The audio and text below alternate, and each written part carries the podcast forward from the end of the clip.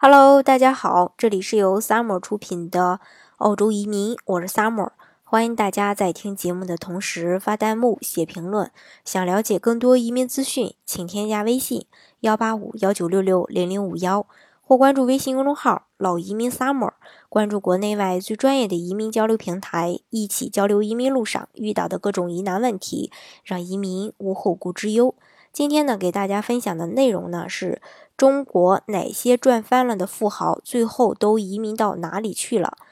根据财富资讯公司新世纪财富统计，二零一六年全球共有大约一千三百六十万名百万富豪，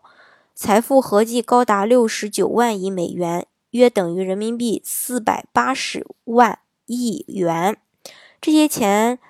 嗯。这些就是把钱进钱出当成数字游戏的富豪们，却常常有颗躁动不安的心，呆腻了自己的国度，就想换个国家生活。二零一六年有八万多的百万富豪、百万富翁移民，其中法国和中国出走的人数加起来就两万多。那么这么一大波土豪都去哪儿了呢？啊，一般呢会考虑老牌的移民国家，美国、英国、加拿大，呃。新加坡，但是呢，这些国家呢都已经成为过去式了。现在最流行去的就是澳洲了。美国耶鲁大学二零一六年环境绩效指数报告显示，澳大利亚的空气指数呢在全球排第五。另外呢，澳洲较为和平安全的氛围呢，也吸引了很多百万富翁们纷纷前来的一个呃重要原因之一吧，也算是。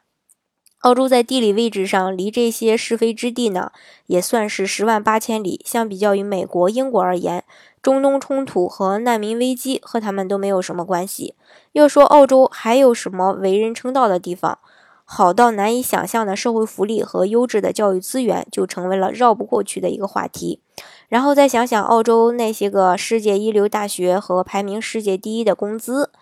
呃。澳洲的最低时薪达到了十七点七澳元，约合十三点二七美元，超过了美国了已经。所以，澳洲连续三年登陆世界生活品质最好的一个国家。另一方面呢，富豪们不愿在本国待着，很有可能是因为不想把钱上交给国家。比如，法国是唯一直系亲属间的遗产税率最高可达百分之四十五的欧洲国家。相对的，在英国、瑞士、意大利、西班牙，直系亲属几乎不需要缴纳继承税，但是澳洲根本就不用交遗产税，富二代、富三代可以安心的挣着钱睡大觉。最后呢，在澳洲赚钱也比较方便。亚洲作为新兴的一个国际市场，发展潜力巨大。从澳洲所处的位置来看，它无疑是连接亚洲几个新兴国际市场最好的一个桥梁，这给富豪们的全球化生意提供了一个便利的条件。